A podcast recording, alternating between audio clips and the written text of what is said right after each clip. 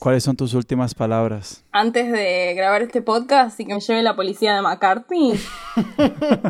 Eh, no, no tengo últimas palabras. Me parece demasiado épico intentar tenerlas. Ah, yo creo que igual con Twitter todo el mundo ya eso se desechó. Los, los epitafios están tirados a la basura ya. No, hace tiempo leí algo de que los como que las últimas palabras ya realmente no existen, como todo el mundo muere súper dopado y súper como por la medicina paliativa, que todo el mundo muere dormido. Uno ya no, eso ya no pasa, que uno es como que, dígale a mi familia que el honor es lo más importante y que pa'lante, y uno muere ahí. No, ya es como... Claro, las últimas palabras de la gente es el tatuaje ese que tienen como Do Not Resuscitate. sí, el DNR. Qué pesar. Bueno, empecemos. Hagámosle. Muy buenas tardes, están en su casa, estoy expertos de sillón. Este es el podcast en el que cada episodio le preguntamos a un invitado o invitada sobre sus placeres culposos, teorías totalizantes. Y hay una más que siempre se me olvida. Yo soy Alejandro Cardona. Y yo soy Sebastián Rojas y hoy estamos aquí con Julia Kornberg. Está bien, nadie sabe pronunciar mi apellido de todas formas, así que están. Eh, Kornberg. Kornberg, en realidad, alemán, judío. Ah, pues, ah. Kornberg. ¿Cómo lo dicen en Buenos Aires? En Buenos Aires dicen como, como que ven el apellido y dice Cor, eh, Cor y, como que empiezan varias veces y después dicen Julia y corta la bocha. Julia es Argentina, que en estos días es, un credencial que la gente puede tener para andar por el mundo. Y más allá de eso, es escritora, escritora premiada y estudiante de doctorado de español y portugués en la Universidad de Princeton. Julia, bienvenida a Expertos de Sillón. No, muchas gracias por recibirme. ¿De qué vamos a hablar hoy, Julia? Hoy vamos a hablar eh, de este tema maravilloso que me propusiste y que yo no había como racionalizado hasta que lo dijiste, que son las estéticas soviéticas, que evidentemente eh, me importan mucho más de lo que de lo que pensaba o de lo que me esperaba. Me encanta, me encanta que empeces por ahí que digas estéticas soviéticas, porque yo sí venía pensando, bueno, definamos esta estética soviética como una sola cosa. Mm. Entonces, no, de entrada, ¿qué queremos decir cuando hablamos de estéticas? Pero yo quiero empezar por otro lugar que es Sebas. O sea, ¿vos qué fue lo que viste que dijiste hablemos de esto? Que yo no sabía que el tema había venido de vos. Todo esto, eh, pues surgió de, un de una historia que yo le vi a Julia en Instagram en la que hablaba de, de las bondades estéticas del comunismo norcoreano. Y eso a mí me interpeló mucho, por decirlo de alguna manera, porque cuando yo vivía en Emiratos Árabes había un plan que era un poquito pues excéntrico, pero la gente lo hacía, que era ir a cenar a un restaurante norcoreano que había en Dubái. Como ustedes saben que, el régimen de, Corea del Norte está muy aislado del mundo, estos restaurantes que son como una experiencia un poquito como espectacular, o sea, es, como ir como esos, esos, esas cenas de show de cabaret, pero norcoreano. Eh, pues que es significativamente no como tan, tropical y divertido, eh, pero pues es lo que es. Es una de como sus fuentes de divisas extranjeras más fuertes. Pero entonces básicamente eh, lo usan como una herramienta estatal. O sea, eso lo maneja el Estado, me imagino. Sí, claro, son, son restaurantes del Estado para conseguir dólares. Pues, para no echar el cuento tan largo. Y yo vi, yo vi el estatus de, de, o la historia de Julia y dije, este tema no se puede quedar así, o sea, hay que, hay que hacerlo sobrevivir. Qué interesante porque ya eh, es decir, como uno habla de estéticas soviéticas desde la nostalgia, pero eso lo que te está marcando es que claramente es una nostalgia que está cotizando todo el tiempo. Y de lo cual incluso los norcoreanos, que uno como lo, que supondría es que no piensan de la misma forma em, instintivamente capitalista como nosotros, eh, pueden llegar a lucrar de eso. Claro, estamos hablando de una estética como espectáculo, ya, de entrada. por supuesto, cuando uno habla de estética, habla de como la apariencia, los colores, eh, como qué tipo de, mm, de, apelación eh, visual están haciendo cuando están grabando algo. Les hago una pregunta. ¿Alguno tipo sigue a, la página eh, del gobierno de, la ciudad de Nueva York? No. En Twitter o algo así. Eh, me encantaría mostrar las imágenes porque son como realmente impresionantes. Ahora que está como todo esto de el coronavirus, la, última semana, ponele, empezaron a sacar como una serie de propagandas diciendo como gracias a los héroes del COVID-19, eh, que eh, si vos las ves como dos segundos detenidamente, son iguales a las publicidades de Mao. Como...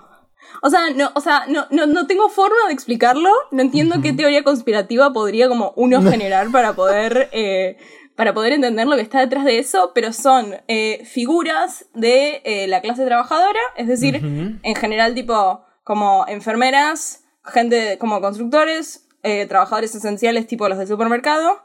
En general son personas de color, em, sobre todo latinos, con una máscara. Y...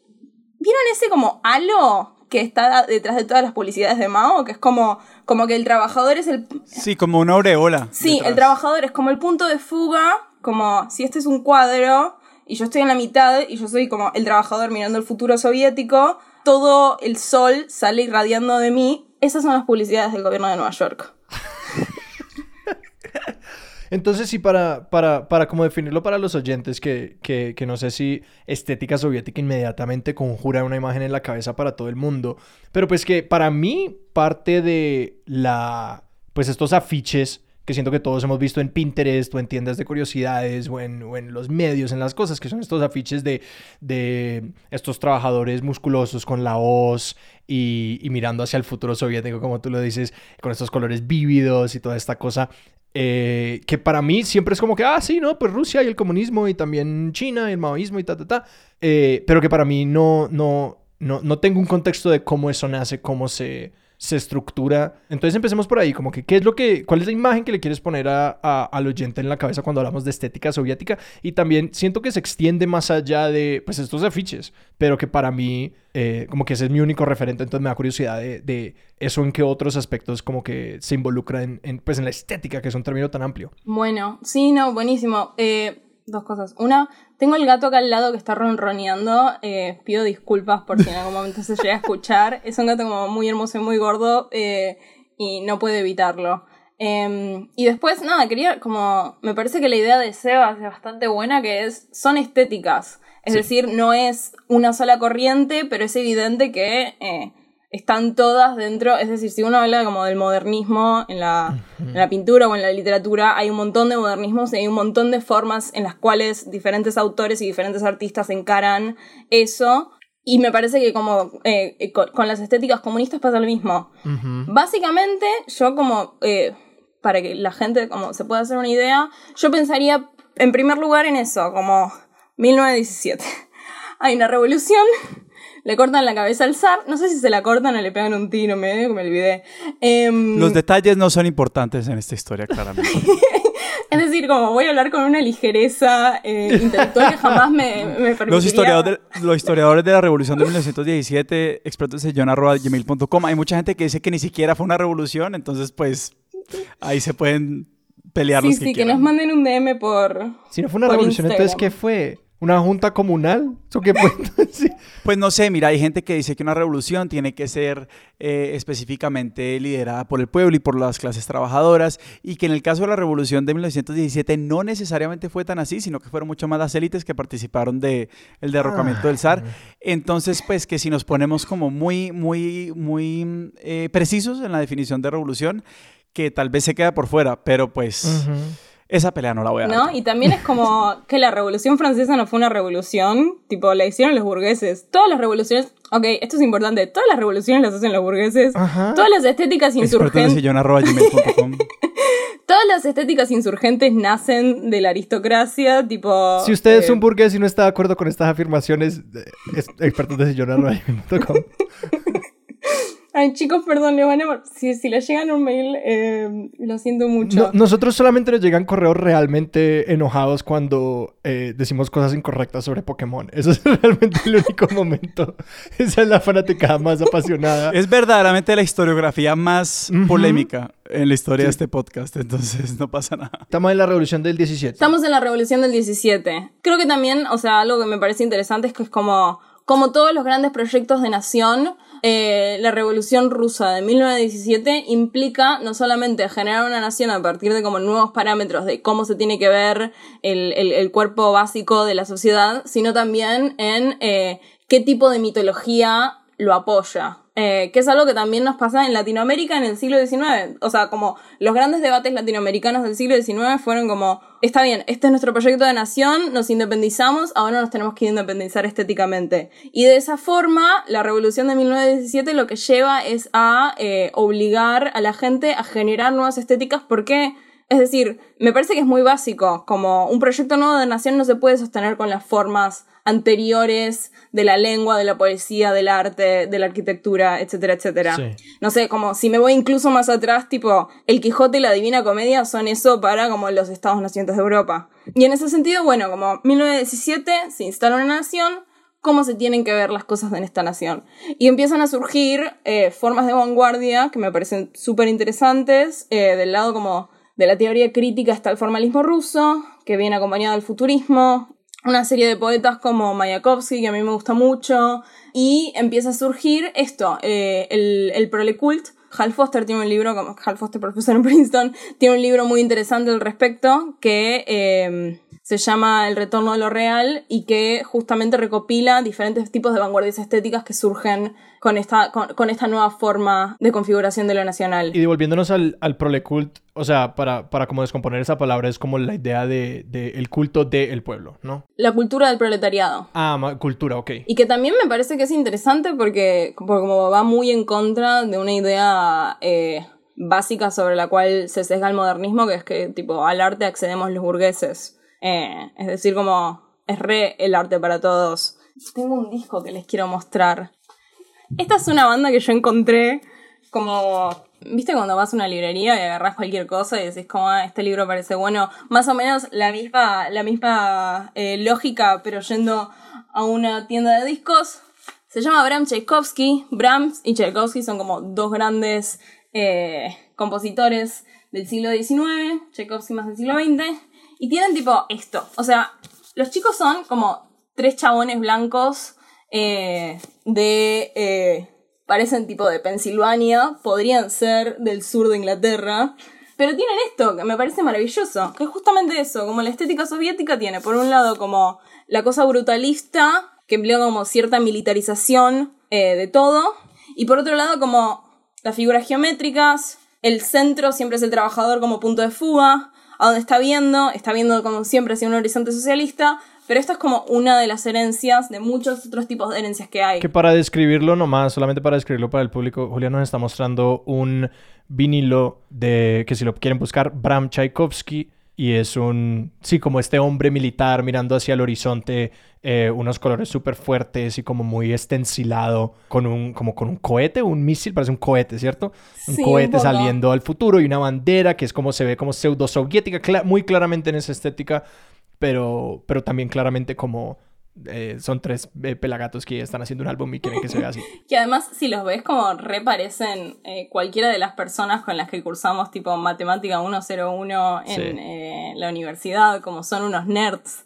Nada en contra de los nerds. Todo a favor de los nerds, como, como fiel miembro de aquel grupo social humano. Bueno, de todos modos, sí, un poco eso. Em, como que en sus orígenes sí creo que eh, la estética socialista tenía como ese, ese impulso por generar otro tipo de nación y a partir de eso como que fue generando diferentes corrientes estéticas. El culto es una que me gusta mucho, eh, que además como es muy básica, en general es como blanco, negro y rojo y a veces tipo amarillo, un par de colores detonados, palabras ilegibles en cirílico. Eh, algunas son más legibles que otras. Eh, ¿Pero ilegibles por estar en cirílico o porque de, verdad son, son ilegibles? Cirílico siendo el alfabeto ruso. Eh, algunas son realmente difíciles de leer. Por ejemplo, Mayakovsky, este poeta que yo les nombraba, tiene lo que se llama la poesía autotélica. Y la idea detrás de la poesía autotélica es que no hay que escribir poesía como la escribían como los grandes poetas, tipo Pushkin ya fue, y en lugar de eso hay que construir simplemente cosas que funcionen muy bien en términos auditivos. Es decir, el poema tiene que funcionar porque se escucha lindo, casi como una canción de Ariana Grande, que no tiene sentido, es como de qué estás hablando Ariana, pero, pero cuando lo escuchas te gusta y te engancha y eso se supone que, según una de estas corrientes, es eh, suficiente para generar eh, productos de arte hermoso, que también es un presupuesto bastante modernista, ¿no? Pero bueno, eso pasó en 1917. Después de eso hay como una serie de otras cosas que se pueden considerar cuando se hablan de estéticas soviéticas. Claro que, o sea, es un periodo de tiempo muy vasto, que pues no sé si lo extenderías como a la Rusia de hoy, que pues la Rusia post-Unión Soviética, pero que igual tiene como unos ideales que, que se sostienen más allá de, de, la caída de la Unión Soviética. ¿Lo extenderías más allá de la Unión Soviética? Sí, yo creo que sí. Y yo creo que sí porque eh, cuando hablo de estética soviética justamente hablo de eso, de como una, una herencia artística más que... Eh, un momento en la historia eh, al cual volver. Eh, y, por hablar de cómo la, de cómo si la estética soviética en ese momento, pues empezando en, en, en, la revolución y en los años posteriores, es decir, en dónde se estaba viviendo esa, dónde se consumían esos productos, porque pues sí, los afiches y eh, propagandísticos de eso, y supongo que también en el cine un poco, pero ¿cuáles serían como los medios donde la mayoría de la gente iría a ver esos productos? Por supuesto, sí, la propaganda soviética era algo que estaba en las calles y que es accesible. También como el cine en ese momento estaba en un o sea, estaban haciendo al mismo tiempo que estaba en un momento de expansión. Eh, las películas de Sergei Eisenstein, eso me parece bastante. Si alguno vio El acorazado Potemkin, eh, esa es una de esas películas que se veía y que se ve. Eh, y que me parece que también, o sea, justamente sigue una lógica del pueblo, en la cual eh, las cosas tienen que ser accesibles antes que eh, reservadas para una determinada clase. Es cierto, sin embargo, que por ejemplo Mayakovsky, eh, Shklovsky, todos los formalistas rusos eran como pibitos universitarios. No sé si alguno alguna vez trabajó en una fábrica, no creo. Eh... No, pero es que hay, hay como dos cosas que me parecen muy interesantes y es claramente esta, esta separación que existía entre o al menos parece existir entre estos artistas y la realidad que pretendían representar y, y, y, todas las presiones que vienen de ahí. Una es este culto del trabajador, claro, y diseñados, o sea, los productores de estas imágenes no eran personas que estaban, como decís, en la fábrica, uh -huh. ¿sí? O sea, simplemente estaban encargados con reproducir una estética que como eh, apelara a esa población, a esa audiencia. Y a mí lo que yo conozco de, de como esta tradición de, de, de, afiches soviéticos, sobre todo, viene en el momento de la expansión de la Unión Soviética, donde, la, donde ya con Stalin la, la, la Unión tiene que eh, hacer las paces un poquito con su multiculturalismo. Totalmente. Y es que tenés estos afiches donde, donde hay mongoles, donde hay kazajos, donde hay, pues digamos, como el ruso que uno tiene en la cabeza, este tipo blanco y verde, como pálido, donde tenés como, y, y además tenés, salís del cirílico, como salís del ruso formal y tenés mil, como, bueno, al, al menos cinco, cuatro formas de escritura en el mismo afiche que ya apela a una, a una audiencia muchísimo más internacional y se empieza como a globalizar esta estética. Totalmente. Eh, de hecho, como no sé si alguno vio en internet, como está lleno de estos afiches que se generaron cuando Mao sube al poder y Stalin ya está como establecido, que es como, parece una historia de amor erótica y gay entre como un trabajador ruso sí. y un trabajador chino y es como, o sea, no sé, quizás como me estoy yendo como una interpretación que, que abarca mi propia, eh, mi, mi propia afinidad estética, pero algunas tienen como una carga homorótica. No, pero sí, porque muestran como un trabajador muy ruso y uno muy chino, eh, primero trabajando juntos, luego en el campo y luego como con una pareja de niños biculturales. Así que, o sea, como, que en montaje muy... Esos que suenan como el sueño de una pareja sí, Exactamente, y que, en un, que, que, ahora están en, en, en Twitter. Sí, que en un montaje así. muy eisenstaniano uno ve esas imágenes en secuencia y es como que pues se casaron y empezaron una granja con sus hijos. Obvio. Y viven en Oregon. Seguro, seguro. No, pero es, es, es cierto eso que dice, de lo, lo, que decís, Sebas, que es como, eso es un proyecto...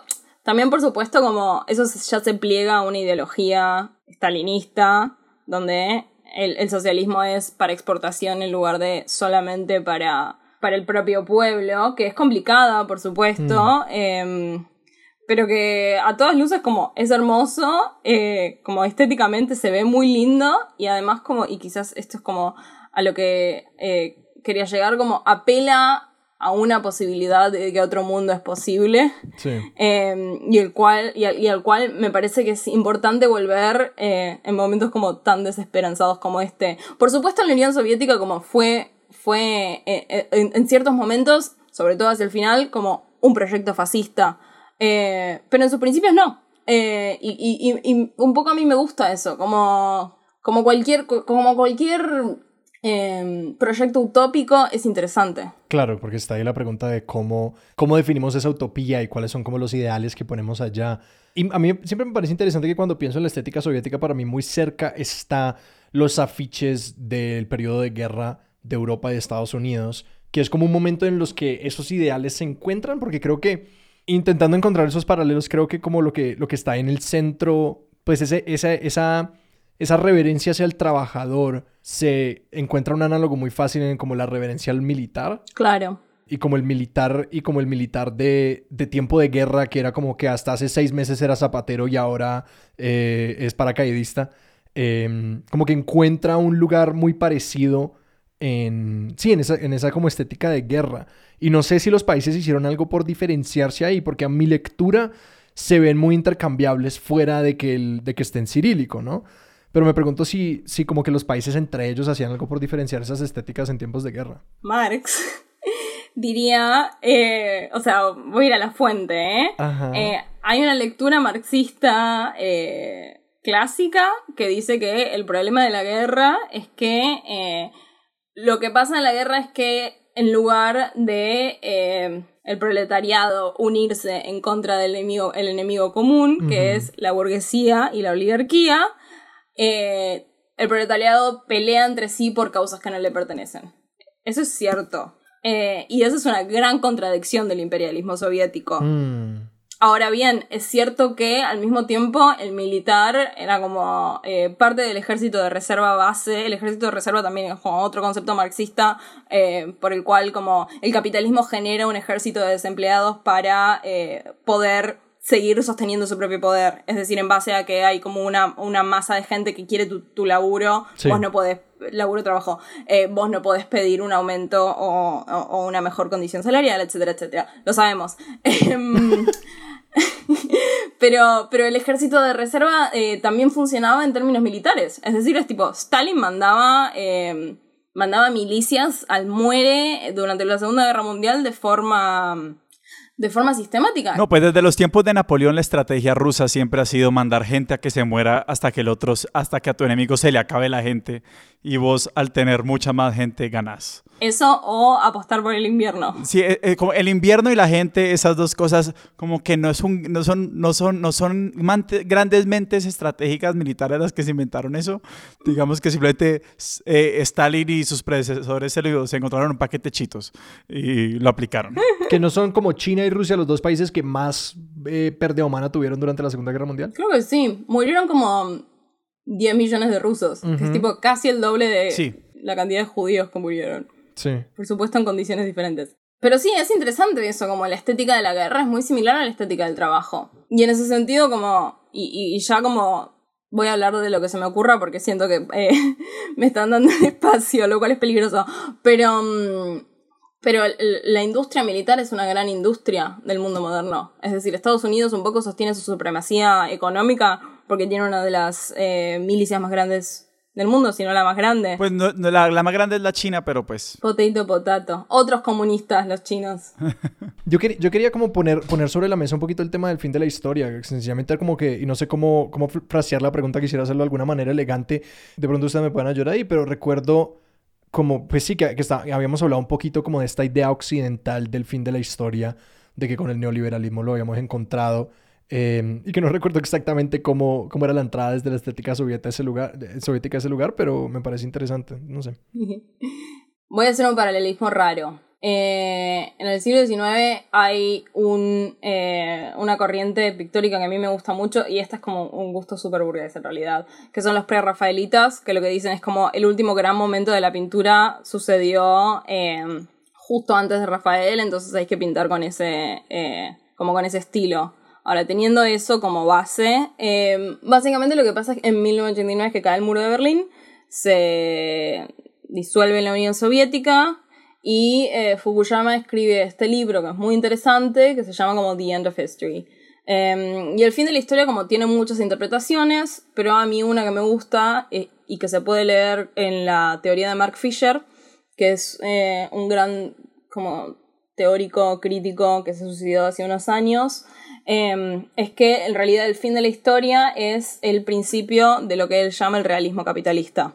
Em, antes de la interpretación, como el fin de la historia, corríjanme porque yo no soy eh, candidato a doctorado. Eh, que el fin yo tampoco todavía. No, no, yo tampoco, sí, tranquilo. Ah, bueno, bueno. Eh, excelente, estoy en la compañía correcta. que el fin de la historia trata un poco de cómo, que claro, al caer la Unión Soviética y al caer, caer este gran oponente pues de la, del neoliberalismo y de como el capitalismo y del mundo occidental, este autor dice como que ya se acabó la historia porque la historia es esta secuencia de sistemas políticos y económicos en busca de como el último, ¿sí? De que como que hay un punto final en la historia. Entonces, que La caída del muro de Berlín, la caída del muro de Berlín es el triunfo de la democracia exactamente, liberal. Exactamente, que claro. o sea, es el, es el, es el, es el knockout de la historia. Entonces para que al haber, y, y, esto lo dice como justo después, es como que, como, cuando uno siempre cree que está al final de algo, como que ya las cosas no van a volver a cambiar, que eso es un fenómeno muy humano de que siempre creemos que estamos, como que, que las cosas no van a cambiar más a partir de este punto. Y pues que, es, pero, pero es una teoría bien interesante porque si hay una si hay un pensamiento ahí de cómo nuestra, de cómo creemos pues de que, hemos llegado a este punto final y que creo que también, por ejemplo, pues se,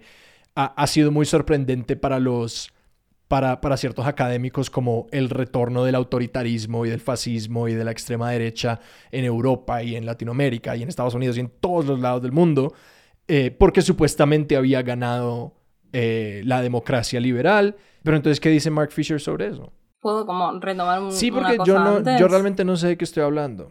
No, yo tampoco. Eh, o sea, solamente son mis obsesiones. Bueno, el fin de la historia también es un concepto, o sea, en cierta forma marxista. Eh, la concepción, yo, como, yo voy a hablar desde la tradición, ¿eh? que es como eh, lo que más conozco. Em, la tradición marxista dice que la historia se mueve hegelianamente eh, por la dialéctica materialista, es decir, la lucha de clases, y que eventualmente eh, el, el, la, forma económica, es decir, la estructura de las sociedades, va a dirigirse hacia el futuro, es decir, el capitalismo va a generar su propia destrucción y vamos a llegar hacia un futuro socialista. Esa es como una visión muy mesiánica que tiene Marx sobre la historia y que no estoy segura de si en algún momento la corrige, pero que un poco es eh, la canónica. Eh, entonces, el fin de la historia, según Marx, es el, es el, es el socialismo. Eh, el futuro comunista, proletarios del mundo unidos. Y, y, en ese sentido, proletarios del mundo, del mundo me parece que es como la idea clave, es decir, un proyecto global. el fin de la Fukuyama lo que dice es que el fin de la historia no es el comunismo, sino, como dijo Sebas, como la victoria de la democracia liberal. Lo que dice Fisher es que eso que estaba señalando Fukuyama no es tanto que hemos llegado al fin de, eh, como que después de, esto no pasa nada, después de, de, que se cae el muro de Berlín, la historia no sigue moviéndose, sino que el realismo capitalista tiene que ver con las posibilidades de imaginar otro tipo de futuros. Es decir, según Fisher, a partir de cierto momento, eh, nosotros como, como entidades en el neoliberalismo, no podemos pensar por afuera del neoliberalismo mismo. Básicamente es como un derrotero eh, neoliberal. Y Fisher es comunista, como Fisher es un marxista de pura cepa, pero dice como, che chicos, de acá no se avanza. No, no existe la posibilidad de pensar futuros diferentes. Eh, que es a todas luces, o sea, una teoría que tiene mucho sentido, eh, porque también coincide con el momento en el que se disuelve la contracultura. Fisher lee a Kurt Cobain, si no me equivoco, como el último gran eh, ídolo contracultural y con el suicidio de Kurt Cobain eh, también se, como se, se, confirma esa imposibilidad de rebelarse contra el sistema. Pero esta idea de la contracultura igual hay que como cuestionarlo un poquito o interrogarlo un poquito desde el... Eh, desde, desde Occidente también se ha leído esta, este, estos movimientos como de los años 60 y 70 y de ahí para adelante como, como algo verdaderamente disruptor pero digamos como unas lecturas más actuales o más contemporáneas del tema, simplemente como que lo pintan como una variación no muy emancipatoria y no muy disruptiva de la cultura. Ya hablamos de lo que, pues estoy seguro que Julián, vos nos puedes decir, lo sabes mejor que yo, como esta idea de la, de la ideología californiana. Uf. Todo lo, que, todo lo que viene con eso.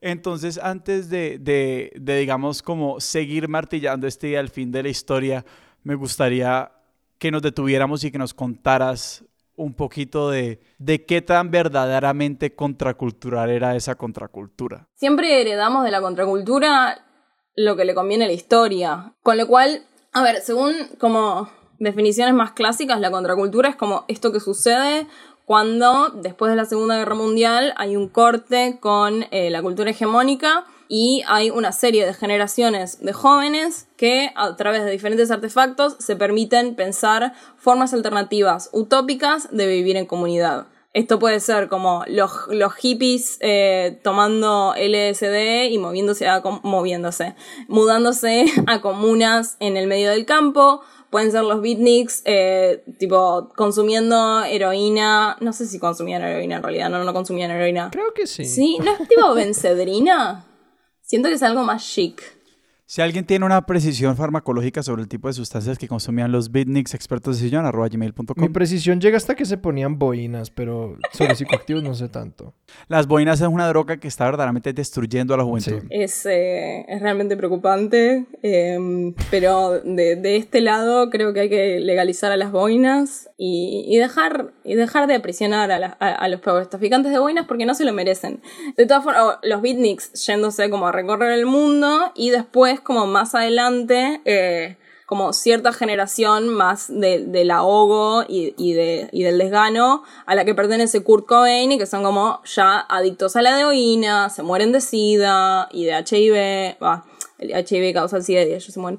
Em, y, como que con eso se clausura, eh, si, si me pongo como muy generalista y hay como un poco tres corrientes diferentes de contracultura con... eh, la, la contracultura más heroinómana se empiezan a clausurar las formas de imaginar utopías eh, diferentes a los mundos que nos presenta o a, las, o a las utopías que nos presenta el capitalismo, porque el capitalismo en última instancia también es una utopía, es una utopía fallida, horrenda y cruel, pero es una utopía, en fin.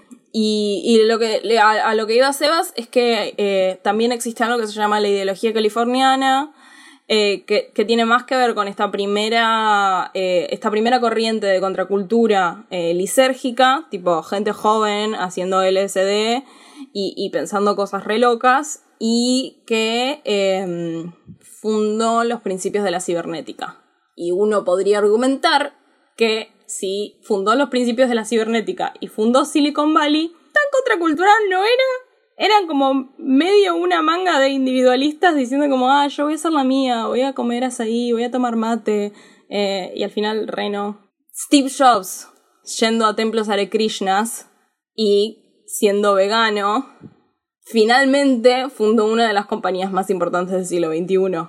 Con lo cual, una pregunta que no sé si tiene respuesta porque eh, como es difícil desentrañar hasta qué punto esas son las formas de la contracultura que la historia conserva, esas son las formas de la contracultura que existían y punto. ¿Qué contracultura era realmente la contracultura? No hay mucho en respuesta. Me parece que es algo difícil de, de, de terminar de, de, de desentrañar. No, y que me parece interesante como esta idea de que, de que esas contraculturas después son lo que queremos que sean un poco y que el sistema como que las redefine un poquito, porque sí, uno puede ver ambas lecturas de como de que lo es y de que no lo es y creo que también cumplen con propósitos, porque decir que no lo fue pues refuerza mucho el sistema y refuerza mucho que esta es la única manera de hacer las cosas y que realmente como que esa búsqueda de iluminación, uno incluso la puede enrollar un poquito en la búsqueda de como de, del en- en- enaltecimiento del individuo, pues, de como de, de mejorar el espíritu individual, pero que en últimas es una búsqueda individual, como empacada en capitalismo y en individualismo americano, y que por el otro lado uno puede decir, Mm. no, sí, sí es genuino y como, eh, eh, como hablar de una cont- contracultura moderna que, que, que, que en sus ideales como que ve esos ejemplos de contracultura anterior, pues como, una, como, como un modelo a seguir. ¿Todavía se habla de contracultura o, o, o, de- o, o sí hemos sido derrotados? Alejandro, el capitalismo hiperrealista. ¿Se acabó? Ya, se acabó. Sí, perdimos. Knockout. Mal. Como la batalla está perdida. un Pues yo, poco. yo, yo siento eso un poquito mucho recientemente, que es como que veo cualquier acto que, que se presenta como contracultural y luego es como, uy, pero estamos en Instagram. Ahora, que- eso es, eso es una cosa que, que me gustaría que exploráramos y es, y es este afán por buscar alternativas que se presenten como puras.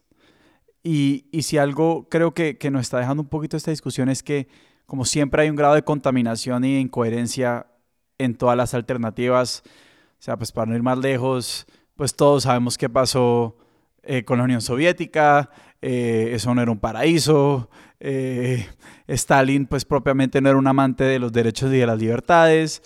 Exacto, él, en el, eh, uno de nuestros episodios, Santiago Rivas, que decía si Einstein hubiera- le, le hubiera parecido hoy en día que el collage era tan liberador eh, cuando, cuando se usó como, como se usó en, en en las películas soviéticas. Y ahora que, que pues hablando como sobre la contracultura y cosas así, también están claras las tensiones, o sea, pues sabemos que este tema del individualismo californiano pues es posible gracias a unas inversiones enormes de parte del Estado para desarrollar una frontera, eh, etcétera, etcétera, etcétera, entonces pues que el individuo no está tan libre ni tan solo, pero hay una compulsión que yo siento hoy en día cuando hablamos de alternativas y es que esta vaina tiene que ser absolutamente impoluta. O sea, que cualquier cosa que nos presenten no puede tener ningún, eh, como, ningún punto ciego moral porque se deshace. Eh, y me gustaría que exploráramos un poquito eso, como por qué, por qué a la larga estamos buscando algo que sea más moral que eficiente o que efectivo, por decirlo así, de una forma muy cruda. Que es algo muy trosco, ¿no? Como troscos como, como les decimos a los trotskistas en Argentina un poco despectivamente. ¿Qué son los trotskitos?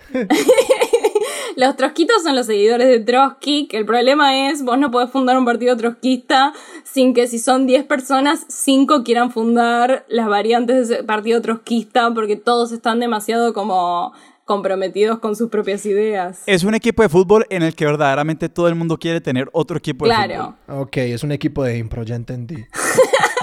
yo me lo traduzco yo solito.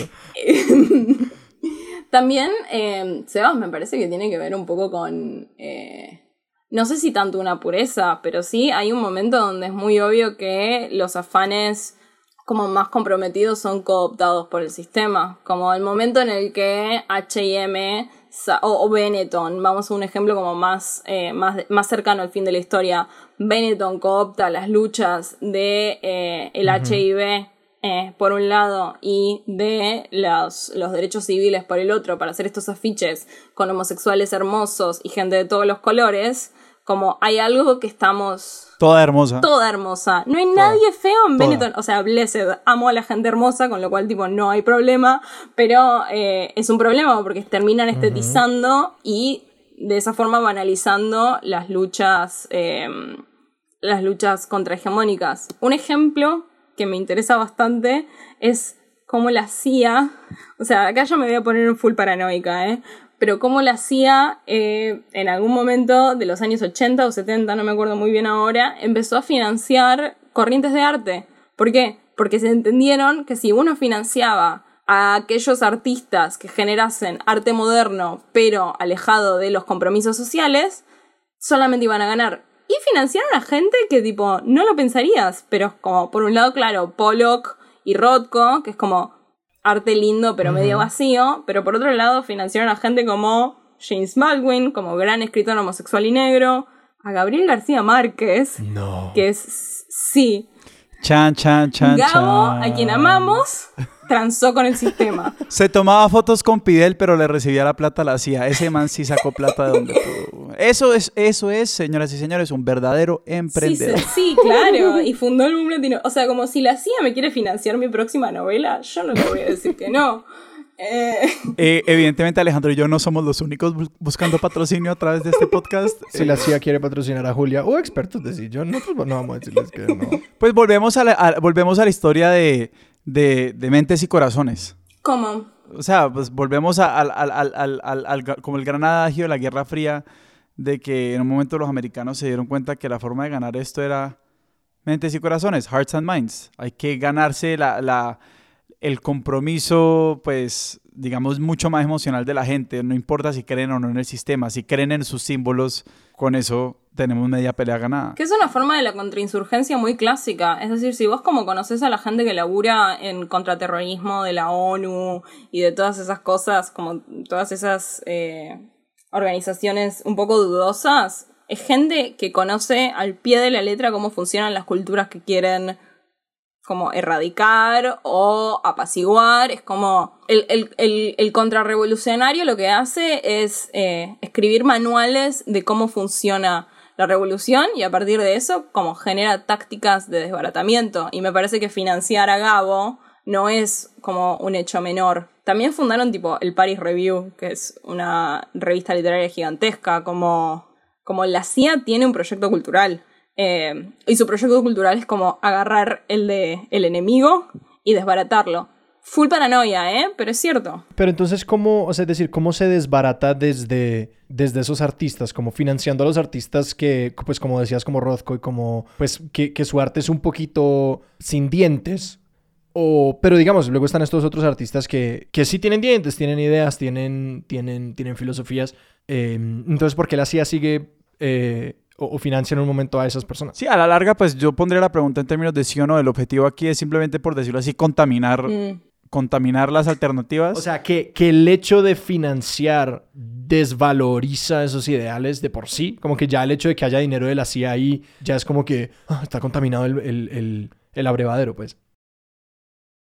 Yo creo que no los, yo creo que no los desvaloriza. Creo que la escritura de Gabo y la escritura de James Baldwin son los dos como, eh, como claramente eh, de ánimos, si no insurgentes contraculturales, sino contraculturales, eh, radicales, rebeldes, lo que quieras. Sobre todo Gabo. Sí, cuando menos humanistas, cuando menos. Cuando menos humanistas y al mismo tiempo como... Y esa es otra pregunta, como ¿la CIA es tonta o nosotros somos tontos? O es que ellos están jugando ajedrez en ocho dimensiones y nosotros no hemos captado. Como, quizás ellos, quizás ellos, o quizás tipo, 100 años de soledad iba a ser un libro mucho más radical de lo que fue, no sabemos. Eh, ya estamos entrando... Hay una historia de que hay 600 páginas perdidas de 100 años de soledad que nunca se publicaron. Hay otros cuatro testamentos que no entraron Me a... Soledad. eso sí que no lo No, todo esto es mentira. no, todo mentiras, esto es mentiras, mentira. mentiras. Aquí, o sea, Ah, la- ok, así empiezan los chismes. Esto es absolutamente No, digan, mentira. digan que lo es simplemente para como generar Sí, más sí, sí, sí, mitología. Hay un segundo volumen de 100 años de soledad donde Macondo se vuelve una utopía socialista y los buen día liberan el camino hacia el futuro. Utopía socialista que, que va, llega el acueducto. es que no hay, no hay que montarse, ¿cómo es que no hay que ir a buscar un gitano para que le dé hielo a uno, sino que simplemente uno abre la nevera y ahí está el hielo? Qué aburrido habría sido ese libro. Qué aburrido habría sido ese Eso libro. sería suficientemente Qué utópico. mole, ¿no? Muchos años después, frente al pelotón de fusilamiento, el coronel Aureliano Buendía recordó aquel día en que abrió su nevera y encontró hielo. Eh, pero sí, una pregunta que queda es como, como estos proyectos son radicales a pesar de cierta, cierto ánimo contrainsurgente o por, tipo, porque también existe el problema de que a partir de cierto momento eh, el sistema se dio cuenta de que se beneficia de tener voces antisistema adentro, como acogidos adentro. Eh, un poco por esta, por esta idea de como comprender cómo funciona el, entre comillas, enemigo, que también son todas metáforas como muy militares, pero que ah, eh, en última instancia funcionan. Pues sí, se habla de la guerra cultural. Claro, exactamente, la batalla cultural, ¿la perdimos? No sé. Eh, es cierto que no hay contracultura hoy. Es cierto que incluso, eh, incluso con las mejores de las intenciones, los más grandes artistas son cooptados por, por ánimas eh, de comercio. Que no está mal, pero, pero depende cómo, o sea, liso, no sé, como piensa, piensa eh, en esas cosas que vemos como radicales, inmediatamente son, son fagocitados por el sistema. Como que llegamos a un punto del capitalismo donde todas las cosas funcionan a favor de y no en contra, que es algo que quizás no pasaba en los 60 y quizás no pasaba en los 80. ¿Y eso, que, que- o sea, Em. eso tiene que ver con deregulación de mercados o cuál es el gran cambio que ocurre eh, en los 60, 70 que nos impide hacer eso? Creo que el cambio pasa en los 90, que es como cuando cae la Unión Soviética. Eh, y el triunfo es total. Cuando hablamos de Lou Reed o de Bob Dylan, como toda esa gente, no sé, eh, estaba, estaba en contra del sistema y al sistema no necesariamente le gustaba que existiera el rock and roll. Pero Bob Dylan levanta la guitarra eléctrica y todo se va a la mierda. Todo se va a la mierda. Hace poco volví a ver la peli, volví a ver la peli de Bob Dylan y hay un momento muy lindo en la cual eh, está como, ¿cómo se llama? Eh, I'm Not There, creo.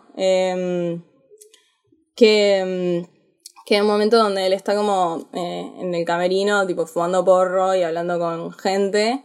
Y hay un periodista eh, que está como pasando sus notas y dice algo parecido. Dice como, eh, como Bob Dylan hace esto, todo se va a la mierda. Bob Dylan canta como sobre la revolución o sobre como eh, cosas que están cagadísimas en el sistema. Pero los adolescentes están ahí para divertirse. Sí. Que también va como con cierta, cierta idea del individualismo. Pues que uno, uno compró la boleta para Bob Dylan en Ticketmaster. es como la idea. Iba a tocar acá en Nueva York el 19 de junio y salían tipo 200 dólares las entradas. Cuando hablamos un poquito de este tema de, de los artistas hoy en día, em, volvemos un poquito al- a la cuestión del espectáculo.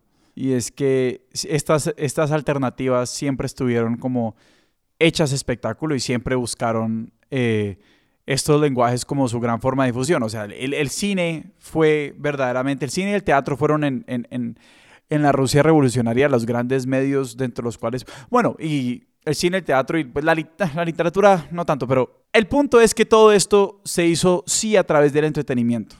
Y siempre se ha hecho a través del entretenimiento. Pero aquí vuelve un poquito, o sea, no, no, sé entonces qué es lo que hace que en este momento el hecho de que todas estas alternativas y todas estas cosas o estos actos como contestatarios estén eh, asimilados dentro del entretenimiento, que nos hace en este momento concluir que no hay alternativas porque todo, como decía Julia, se fagocita por el sistema, etcétera, etcétera, etcétera. O sea, eso en un sentido no ha cambiado. Y siempre ha estado el poder detrás, o sea, pues ¿Quiénes pagaron los afiches soviéticos hermosos? Pues la oficina de propaganda, que no era propiamente, que no quería alternativas, o sea, pues que ya simplemente estaba vendiendo la suya. No termino de entender tu argumento. A lo que voy es que hoy decimos que parte de la razón por la cual no hay alternativas o que los artistas o el arte no tiene un poder transformador tan grande es porque ya está cooptado por el sistema y por eh, hambre, eh, hambre, comercial sí. o lo que sea pero digamos esta, esta gran estética de las alternativas, si se quiere, cuando hablamos de estéticas soviéticas, también existe, o sea, también eran de el poder. Claro, sí, sí, sí, no, totalmente. Eso, eso desde ya.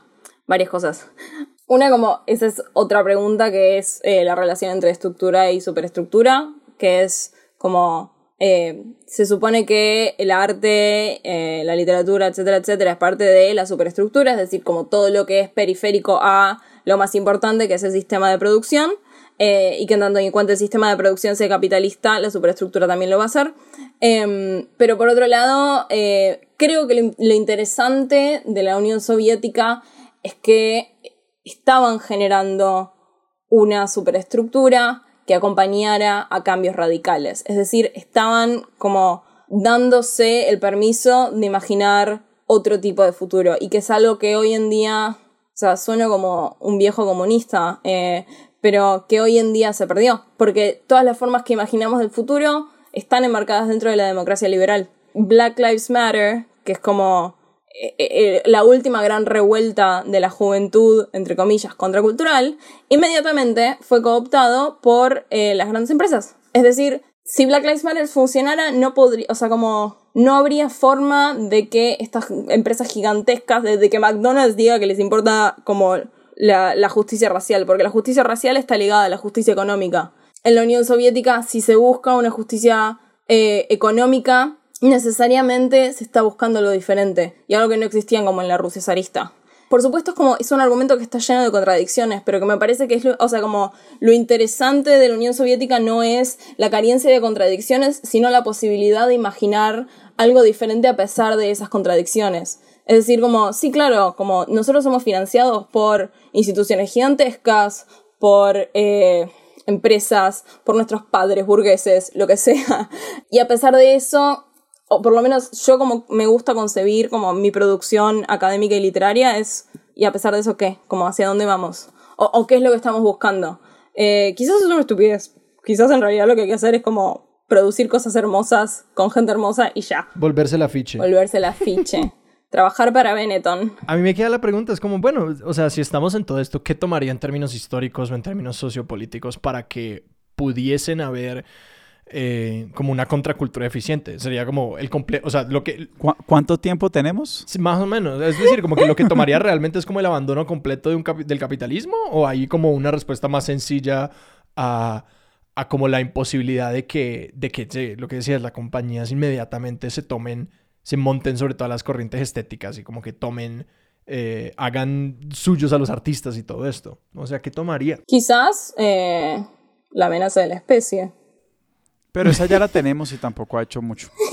Pues que se haga efectiva la amenaza, entonces. Claro, como una o dos tragedias, no sí, sé. No es, no, es suficiente, no es suficiente cambio cl climático y pandemia. Claramente necesitamos algo más. Espérese, espérese nomás a la recesión económica que le siga la pandemia. Y de pronto ahí tenemos la trifecta. Sí, cuando Manhattan esté bajo agua, quizás ahí... Bueno, no sé, eh, yo fui muy fan de Bernie Sanders a, partir, a, a pesar de que tengo como una cantidad de críticas para hacerle. Eh, y algo que, que, que, está haciendo como su, entre comillas, partido, o su, su, subdivisión del partido, es como... El ala progresista del, del Partido Libre, del Partido Democrático en Estados Unidos, sí. Claro, que están como pidiendo justicia climática que, que venga eh, acomodada con justicia económica. Si ven la, la propaganda, es eh, soviética. O sea, tienen los mismos, las, las mismas geometrías, lo único que tiene diferente son que, usan otros colores. En vez del rojo usan el verde. Quizás es eso. Quizás es por ahí. Me encantaría que fuera por ahí. ¿Cómo se sienten todas estas estéticas en América Latina? Porque América Latina también tiene su, como su gran momento de producción de alternativas y, y pues bueno, también con los resultados conocidos, digamos, pues estuvo, o sea, pues todavía tenemos lo que quede de la revolución cubana que, que si bien fue, es una absoluta tragedia hoy en día, en su momento fue como la gran esperanza de, de, autonomía en, la región y después le vino la revolución sandinista y, hubo este gran momento en el, que, América Latina pues se enamoró un poquito de esas estéticas y las empezó a abrazar. Y quería saber eh, qué de eso queda con, nos, queda con nosotros y todavía está con nosotros y qué tanto de lo que era, por decirlo así, estrictamente soviético llegó, porque yo sé que, digamos, a medida igual que se, se fue desarrollando la expansión o el imperialismo soviético y, y, empezó a surgir este, este movimiento de países no alineados y mil otras cosas, como que sí habían estéticas que pretendían ser emancipatorias sin ser necesariamente conducentes como al modelo soviético. Yo soy argentina, con lo cual... Eh... Oh, no. No. hablar de comunismo sin hablar de peronismo es muy difícil y hablar de peronismo es hablar de un montón de cosas que no le va a interesar a los oyentes de expertos de sillón. Em, creo que si hablo como en términos estéticos y a grandes rasgos, hay algo de eh, la revolución cubana, no tanto la sandinista, porque esa es como, como hasta el día de hoy la podemos considerar un fracaso, pero... Mm, eh, perdón a todos mis amigos nicaragüenses, pero, eh, pero la revolución cubana por lo menos en el, en el espectro de la literatura, que es el que yo más manejo, puso a Latinoamérica en el mapa. Es decir, el boom latinoamericano me parece que no era pensable sin la revolución cubana, que permitió, por un lado, alinear ideológicamente una serie de escritores, Cortázar, Gabo, Vargas Llosa, hasta que escribió eh, La guerra del fin del mundo y como otros libros liberales, eh, entre otros, permitió alinear una serie de escritores y al mismo tiempo a obligar a... Eh, los grandes centros de poder eh, cultural alinearse, eh, o, no alinearse, prestarle atención a Latinoamérica. Em, el boom latinoamericano yo creo que no podría haber pasado sin la Revolución Cubana, que es algo muy interesante y al mismo tiempo es como problemático de nuevo. Y, profundizando un poquito en la parte del peronismo, pues sí, como por no dejar, como así, no puedes simplemente decir. Bueno, en 1942 no, básicamente lo que pasó en Argentina es que em, en vez de haber una fuerte impronta del socialismo, del comunismo, como lo hubo, por ejemplo, en Chile con Allende o en Cuba, ustedes tienen como un caso particular en Colombia y, del cual me gustaría escuchar, de hecho. Em, el peronismo fue como el movimiento de los trabajadores que terminó siendo exitoso y que en su última expresión eh, terminó como reprimiendo a mansalva a cualquier forma del socialismo. Tipo, Perón fundó la AAA, que no me acuerdo cómo, cómo eh, qué significan las siglas, pero básicamente se encargaba de perseguir y encerrar o matar eh, gente de izquierda. Con lo cual, eh, con lo cual en Argentina, como uno podría ser el caso de que el peronismo apaciguó de cierta forma a esos movimientos estéticos que no fue el caso en otras partes de Latinoamérica. No sé cómo fue en Colombia, por ejemplo. ¿Cuáles son como las grandes continuidades? Porque claramente la revolución, eh, o la no revolución, chan, chan, chan, chan, expertoseñor.com, eh, rusa, eh, de 1917, es un quiebre eh, cultural en Rusia, pero hay unas continuidades, o sea, unas literarias súper importantes. ¿Cuáles son las continuidades como de la cultura rusa hoy en día? Que como responden a esta búsqueda de esperanza? No sé si es una pregunta demasiado grande. ¿Solo en la cultura rusa o en el mundo? No, porque estaba leyendo eh, este libro de, de Svetlana Alexievich que se llama el de Homo Sovieticus, que en inglés se llama, tiene un nombre mucho más bonito en inglés, que se llama Tiempo de Segunda Mano, eh, como esta historia oral de los años después de la caída de, del muro. Y se vuelve como estos ciertas eh, como tropos de la desesperanza que ya eran mucho, pues eran muy anteriores a la revolución también.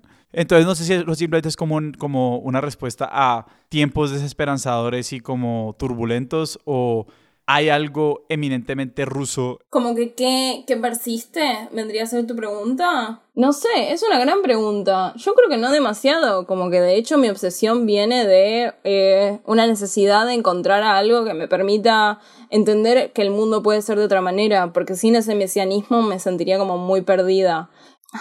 Algunos artistas en Berlín, unos porteños haciendo unas cosas en... Eh, en un galpón de Almagro? No sé. Eh, es una gran pregunta. Tampoco tengo muchas respuestas.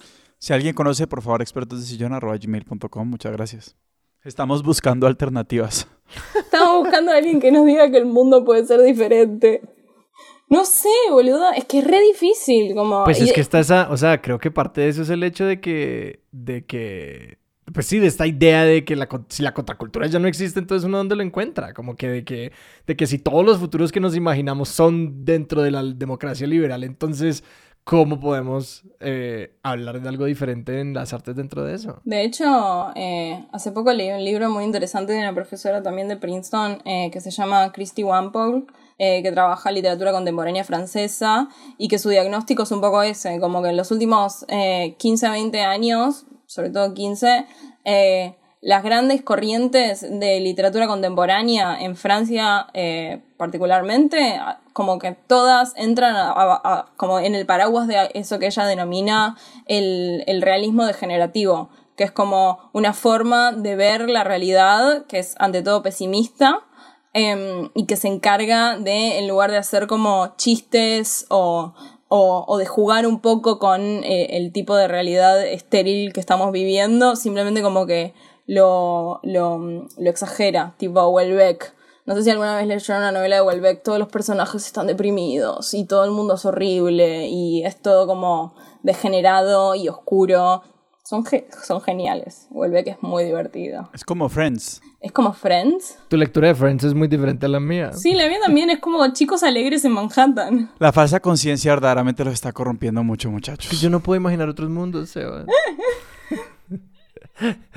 No, pero no, no, sé cuál es el punto de entrada para esta obsesión. Siempre preguntamos por el punto de entrada para alguien que le queda sonando la idea. ¿A dónde apuntarías una persona pues, que quiere empezar? Supongo que empieza por empezar a ver la, ver la estética soviética para ver de qué estamos hablando, pero que después se desprende un poquito en... Siento que la obsesión es más la pregunta, ¿podemos imaginar futuros diferentes? Esa pregunta yo invito a todos los oyentes que verdaderamente no se la hagan mucho. No, porque se van a deprimir un montón. Como sobre todo en este momento, por favor, eh, abstengámonos de esa pregunta, lavémonos las manos, usemos el tapabocas, respetemos las medidas de bioseguridad. Pero sí, que siento que esa es un poquito como la dirección de la pregunta, de, de si sí, de, de, alguna manera artístico-cultural podemos escapar ese, ese, ese hoyo negro que, que, es como nuestra posición en la historia. Para ponerla, para ponerla en términos más polémicos, una vez uno se da cuenta que Marx verdaderamente no resuelve todas las preguntas, eh, ¿dónde puede uno ir a buscar eh, nuevas preguntas que sean un poquito más... No, ¿Cómo que no, no me resuelve todo? Yo no puedo leer a Marx como leo a la Biblia o a la Torá. Y tampoco puedes leer a la Biblia como lees a Marx. chan, chan, chan, chan. Sí, no, no. Leer a Marx quizás, nah, qué sé yo. Yo estoy todo el tiempo buscando como formas que renueven mi libido en la política y en el arte y esta es una de las respuestas, pero claramente no es la única. ¿Pero hay un libro o una publicación, un documental o algo así donde, donde apuntarías a una persona? Sí, o sea, como si me pongo en, en, en, lo, en lo más arcaico, creo que los poemas de Mayakovsky son un buen punto de partida y las películas de Sergei Eisenstein. Eh, me gusta mucho eh, un escritor alemán que se llama Bertolt Brecht, eh, que tiene un poema hermoso que se llama Hombres Futuros y que a mí me, como me abrió muchas puertas. Y ya como llegando a lo más reciente, además de como hablar de Mark Fisher, hay una académica, pero también como una escritora de divulgación muy buena que se llama Mackenzie Wark, que escribió un libro que se llama El capitalismo está muerto o Capital is Dead, que dentro de, o sea, como ella es increíble, es como socialista hace 45 años, es trans, eh, da clases maravillosas en la New School, pero más allá de eso, eh, por lo menos como gesto, intenta pensar, intenta pensar la muerte del capitalismo. Lo hace de una forma que por momentos es pesimista, pero que por otros momentos es muy interesante y que está como muy ligada al, al universo de Internet, que a mí también me, me, me, me apasiona y me parece como... Te sube el libido político. Sí, claro que sí. Hay de todo en internet. Julia, si la gente te quiere leer en internet, ¿dónde te pueden encontrar si te quieren seguir? O si la gente quiere leer tu libro, por ejemplo, eh, ¿a dónde lo pueden encontrar? Mi libro en Argentina sale por una editorial que se llama Club Gem, se llama Atomizado Berlín, y en México lo publican en Escarabocchio. También se llama Atomizado Berlín en México. Eh, tengo un par de cuentos publicados online y mi Twitter es arroba Sputnik como ese asteroide soviético o N3. Y Sebas, ¿a nosotros dónde nos pueden encontrar en redes? A nosotros nos pueden encontrar en Argentina, en Instagram como arroba expertos de sillón, en México en Instagram como arroba expertos de sillón, en todas partes arroba expertos de sillón, en Twitter como arroba expertos sillón y por, inter eh, por internet también, pero por correo electrónico como expertos de sillón arroba gmail.com para que manden todas las réplicas eh, otakus. Julián, mil gracias. Muchas gracias a ustedes. Muchas gracias por, por, por deprimirte con nosotros. Ese es el sabor del mes y del año, la depresión.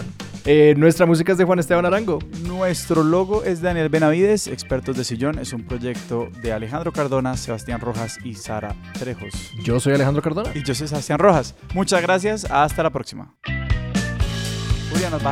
No, ustedes a mí. Che, ¿cómo hago con esto? Tipo...